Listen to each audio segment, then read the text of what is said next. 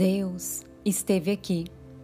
Chegou quando o sol ainda dormia e me confidenciou algumas mudanças na ordem da minha vida.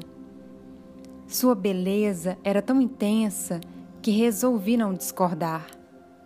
Sua voz suave fora tão convincente que preferi ouvir sem interrompê-lo. Depois sentou-se à mesa da minha cozinha, bebeu uma xícara de café, elogiou o sabor e se foi, quando eu ainda observava o seu jeito de sorrir para mim. Padre Fábio de Mello.